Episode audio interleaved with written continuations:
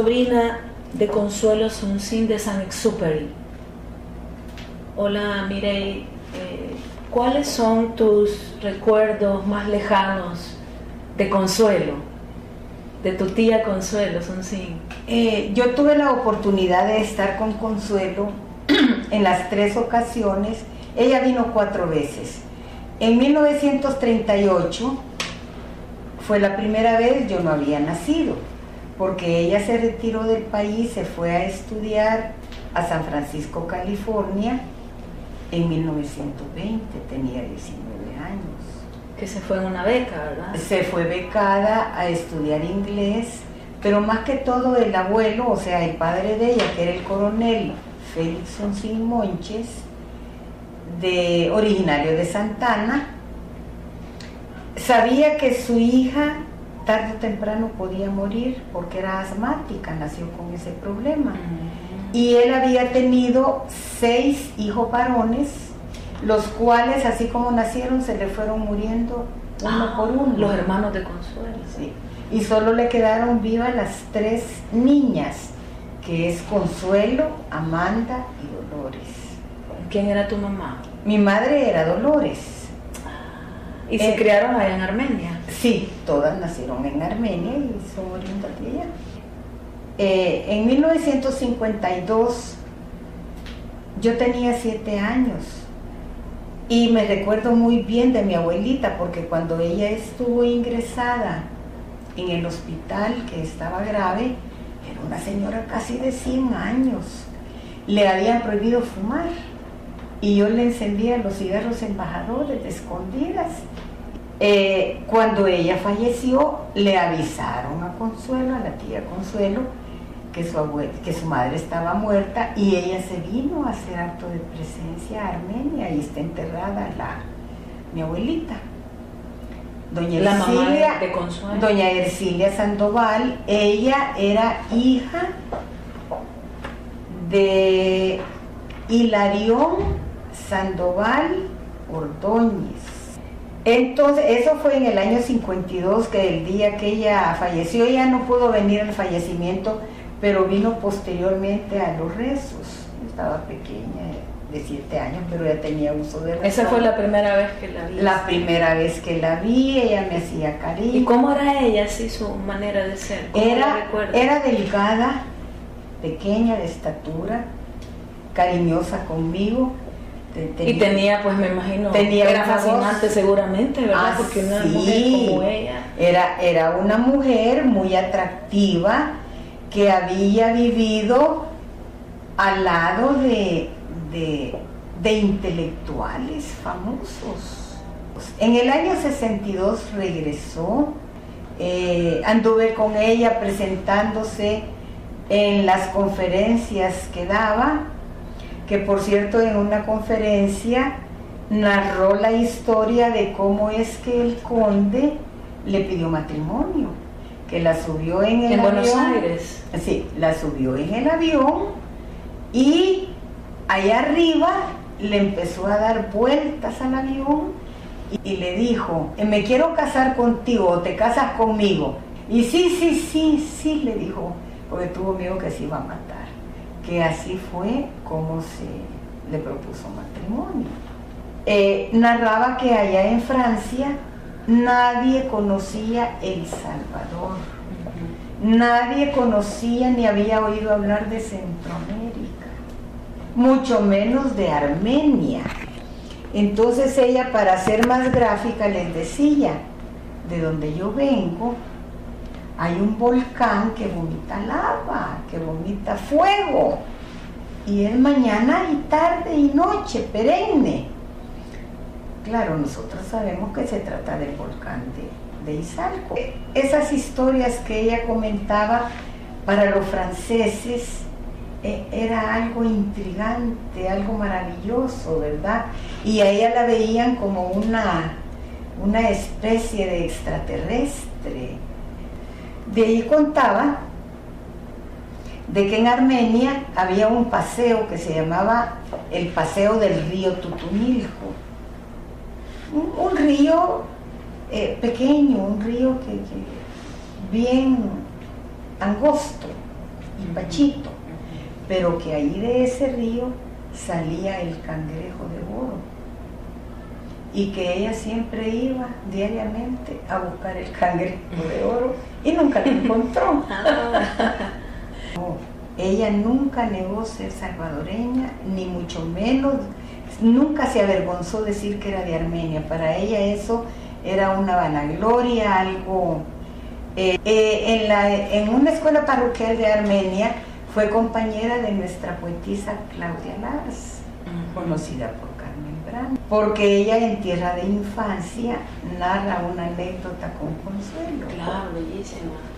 Se va para, para, Estados Unidos a, ella solita. A estudiar a San Francisco. ella solita y allí recibió clases de pintura.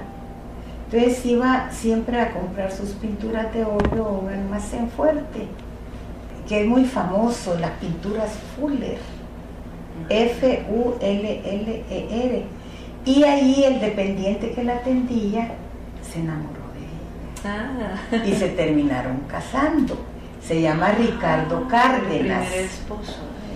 Por él fue que ella su tiempo en las, en las Ursulinas terminó, entonces el señor este la acogió, le dio residencia, la estabilizó. Él era de origen mexicano.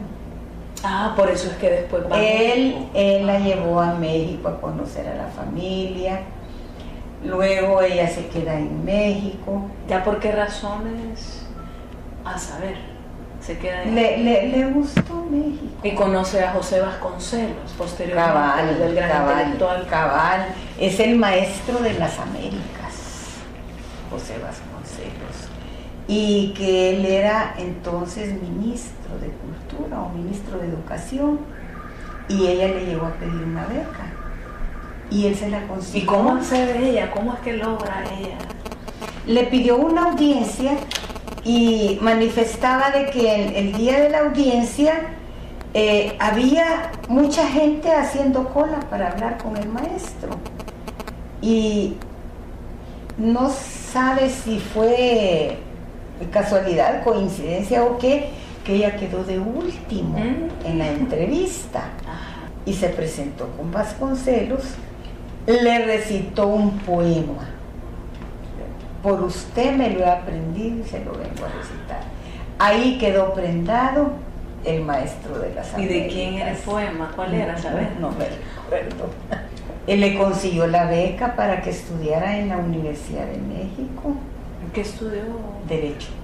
Empezó para ser abogada, pero solo hizo primer año y ahí se salió.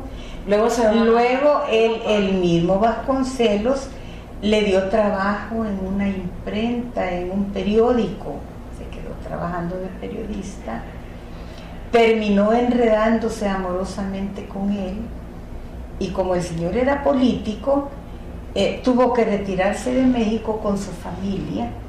Entonces, en un barco iba Vasconcelos con su esposa y sus hijos y al día siguiente zarpaba Consuelo también para París, porque para allá iba.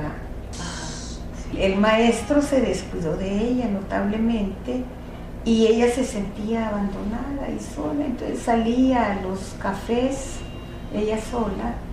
Claro, a Montparnasse, a encontrarse ahí con los cafés maravillosos de la época, grandes artistas. Todos los literatos se mantenían ahí y entonces se le acercó Gómez Carrillo, vio que era salvadoreña y casualizó de que Gómez Carrillo, el padre de él, era salvadoreño.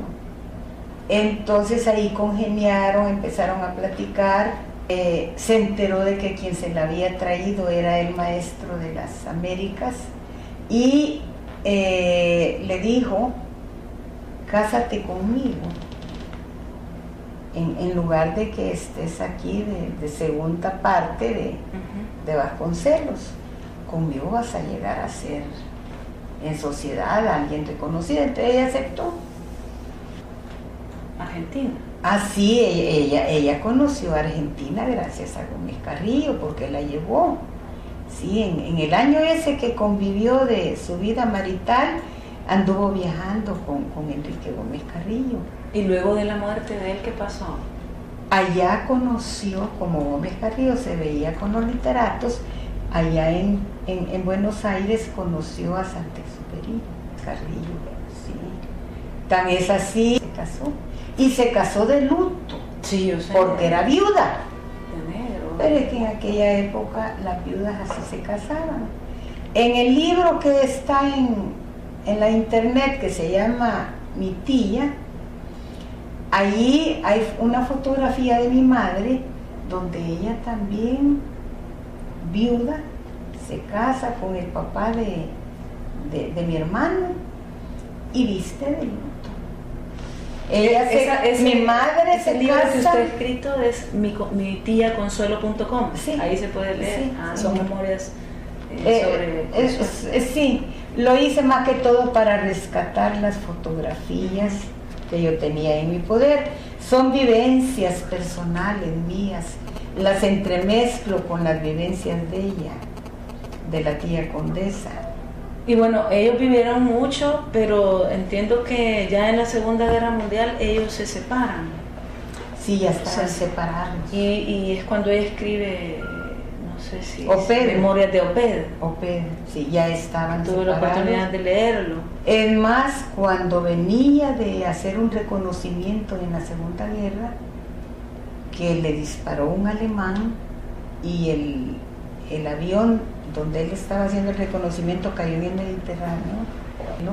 encontraron una pulsera de oro.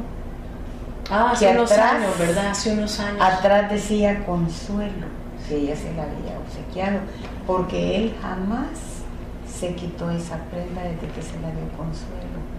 Porque, bueno, sé que se separaron, él estaba en Nueva York Sí, y ella en Francia aún cuando se escribían, ¿verdad? Sí, sí. Y fue muy duro vivir en esa época en Oped, Ah, porque ella narraba ahí que era una casa como de piedra, que no era no Y la, la, la, la personaje principal de Oped se llama Dolores, Mm, ah, ahora que sé. igual que mi madre. Ah, Eh, ella después de la guerra, bueno, sobrevive, la conoces en los años 50 y hubieron otras ocasiones en que hablaron del principito. Se sabía que ese libro había sido inspirado por Consuelo. Es, es una rosa que, que está en el planeta del principito y que él la cuida, que no le dé el viento, que le pone un biombo, que la mueve para otro lado, porque la rosa tosía, era bien delicada. Consuelo padeció de asma, Ujú. murió de asma. Murió pero a los 78 años, pero era almática. Y por eso se puede decir de que fue dedicado para Consuelo el libro. O sea, en memoria de ella lo escribió. Eso sí se sabe desde tiempo inmemorial dentro del seno de mi familia. ¿Cuándo muere ella?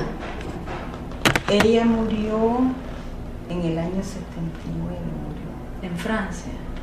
Ella está En- enterrada. ella está enterrada en, el- en los ilustres, en Pierre Lachaise se llama. en el cementerio. famoso cementerio. Porque ahí- está Jim Morrison y lo grande. Ahí está Ilustres. Enrique Gómez Carrillo, porque Santex no tuvo tumba.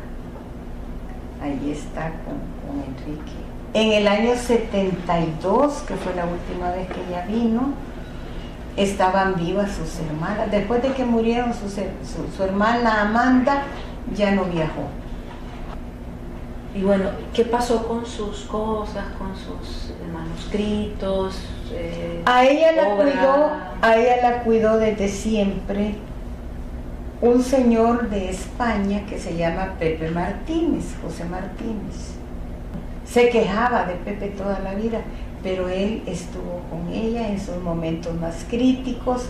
Se puede decir que él le cerró los ojos cuando ella falleció. Él fue declarado heredero testamentario de Consuelo. Ahí ella da otra edad. No quiere reconocer que tenía 79 años. ¿Y qué edad daba ella? Algo así como 50. Lo, ella fue una de las mujeres que dio a conocer a El Salvador en Europa. Eh, ella llevaba un gran rótulo diciendo soy salvadoreña, Tenía soy de carisma, Armenia. ¿verdad? Prácticamente fue como una embajadora. A cabal. Sí, bueno, y esa siempre será nuestra rosa, ¿verdad? Nuestra rosa querida, que está inmortalizada en el Principito. En una palabra, Mirei, ¿quién es Consuelo? Sunsin, de Saint-Exupéry. Bueno, yo la defino como la diáspora salvadoreña. ¿Y para Consuelo qué crees que era El Salvador? El paraíso.